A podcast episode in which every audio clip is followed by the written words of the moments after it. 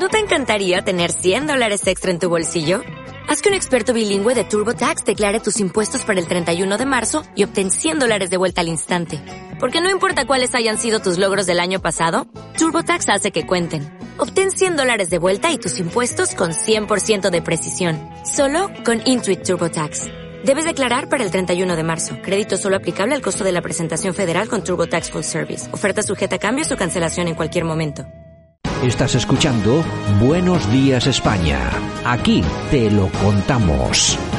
Y nosotros eh, en esta mañana nos vamos hasta Málaga. Allí tenemos al coronel Enrique de Vivero, a nuestro compañero Enrique de Vivero. Don Enrique, ¿qué tal? Buenos días. Hola, buenos días, Santiago. Muy bien por aquí, por Málaga. ¿Qué tal estos días que no hemos, que no hemos hablado?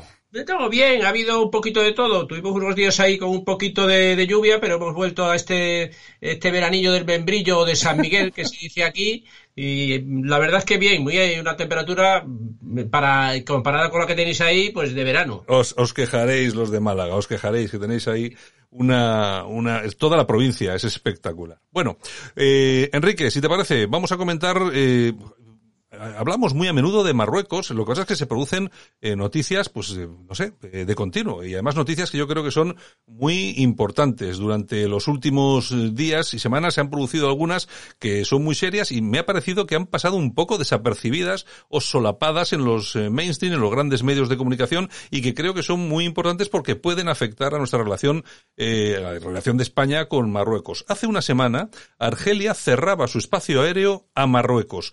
¿Cuál ha sido el motivo y cómo nos puede afectar a nosotros?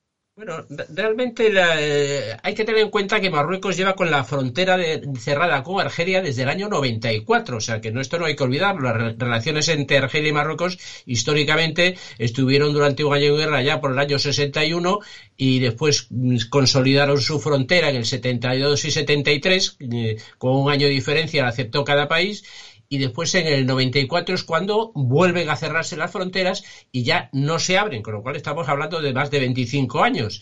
Eh, ¿Qué sucede con esto? Pues que la desconfianza entre los dos países es mutua. Uno está en la órbita americana, en la órbita occidental, y el otro está en la órbita de la antigua Unión Soviética y apoyado por Rusia. Eh, ¿Qué sucede? Mm, ahí se acusan los dos mutuamente. Eh, ya te digo, ha habido una ruptura previa de relaciones diplomáticas antes de, la noticia que realmente ha saltado a la prensa, que es la del espacio aéreo, pero ha habido ya una ruptura de relaciones diplomáticas, o sea, han roto relaciones diplomáticas Argelia y Marruecos y han retirado sus embajadores, con lo cual, digamos, la escalada diplomática ya ha dado un paso más grande. ¿Qué sucede a continuación? Pues que mm, esa ruptura de relaciones diplomáticas, a continuación Argelia da un paso más allá y dice que prohíbe el sobrevuelo de aviones, ya sean civiles o militares, no distingue civiles o militares de Marruecos por Argelia. Con lo cual sigue la escalada, el movimiento, el movimiento que hay en, esa zona norte eh, de, África es preocupante porque no se sabe cómo puede acabar la situación. ¿Qué pasa? Pues que Argelia le acusa a Marruecos de que Marruecos está apoyando la independencia. Hay una zona ahí muy próxima a Marruecos, en, eh, la frontera con Argelia, eh, que es la región de la Cabilias. Es una región eh, con ansias independentistas y entonces Marruecos mm, le apoya, le crea un problema a Argelia para tenerlo incómodo, para que se siente incómodo. Y entonces eso es de lo que se queja Argelia. Eh, Marruecos dice que no, que no tiene nada que ver, hubo una serie de incendios ahí, dice que lo, eh, se acusa uno a otro de ser pirómanos en esa, de haber quemado grandes zonas de, vegetación.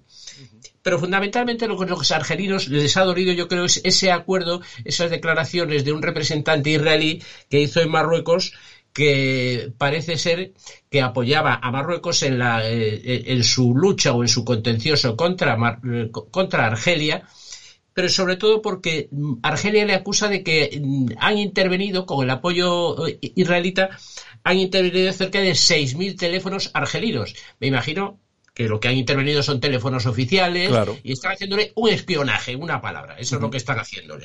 Bueno, eh, yo creo que esa es la situación. Bueno, y hay otro, hay otro tema que también es muy importante y que también puede tensar, de las ya tensas relaciones que tenemos con Marruecos, que es la cuestión de Brahim Gali, pero no solamente por la entrada eh, en España con eh, una identidad falsa y tal, sino que hay otra, hay otra cuestión porque la Sala de lo Penal de la Audiencia Nacional ha ordenado al juez Santiago Pedraz a abrir el caso de Gali eh, porque había sido cerrado indebidamente. Nos estamos refiriendo al de genocidio, ¿no? Exactamente, Santiago. Ahí hay dos cosas que, que se, se juntan y se cruzan, que es la, la denuncia que hay por el genocidio, que la promueve un ciudadano saharaui que al mismo tiempo es español y le acusa de genocidio, de haber cometido al Gali, de haber cometido genocidio en los campamentos de, de es la zona de Argelia.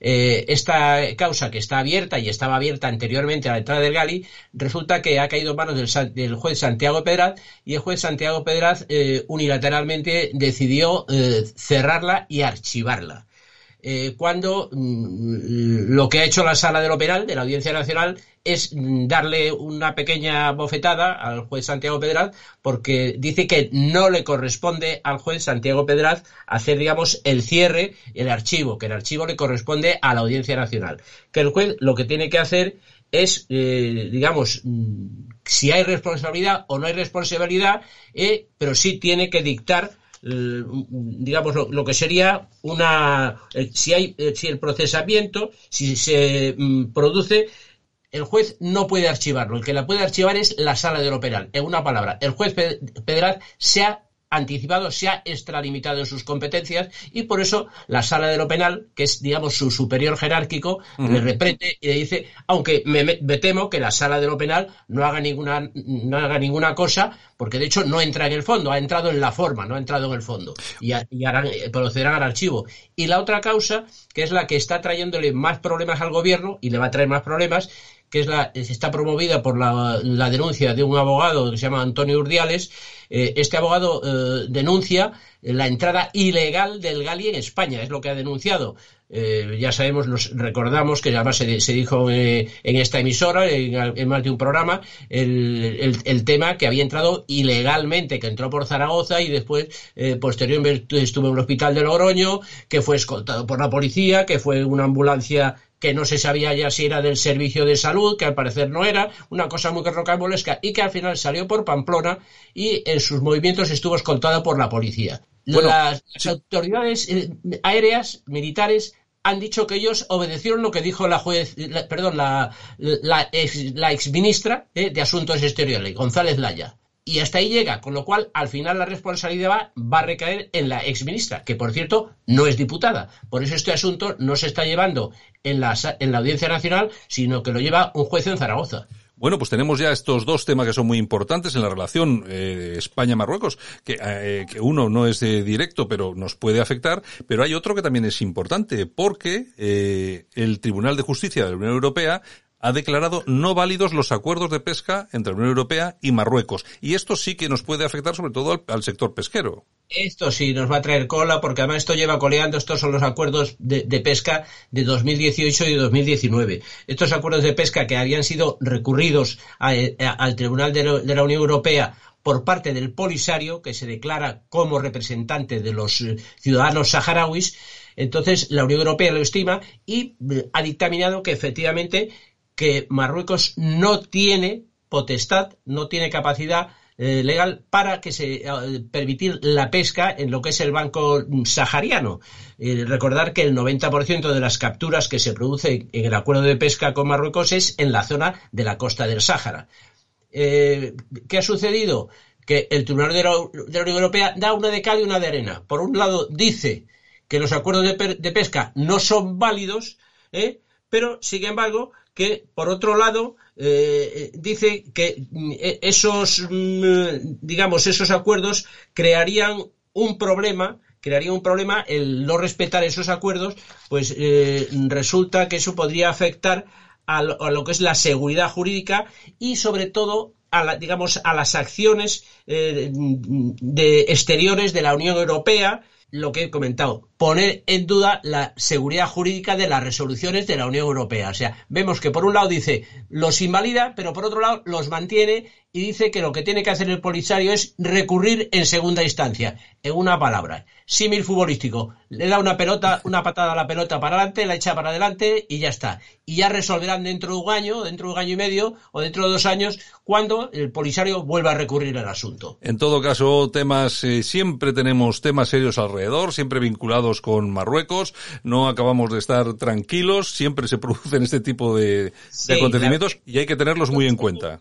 Este conjunto de cosas puede llevar a Marruecos en algún momento a, mm, eh, digamos coloquialmente, a que se le crucen los cables a, algún gobernante o, eh, eh, marroquí o al rey Mohamed VI y acabemos teniendo algún problema nosotros, los españoles. Bueno, pues don Enrique de Vivero, el coronel legionario Enrique de Vivero, que como siempre echándonos un cable aquí en la radio, hablándonos e informándonos de temas que muchas veces pasan desapercibidos, son solapados por los grandes medios, pero que son muy importantes a tener en cuenta. Un abrazo muy fuerte, coronel. Un abrazo, Santiago.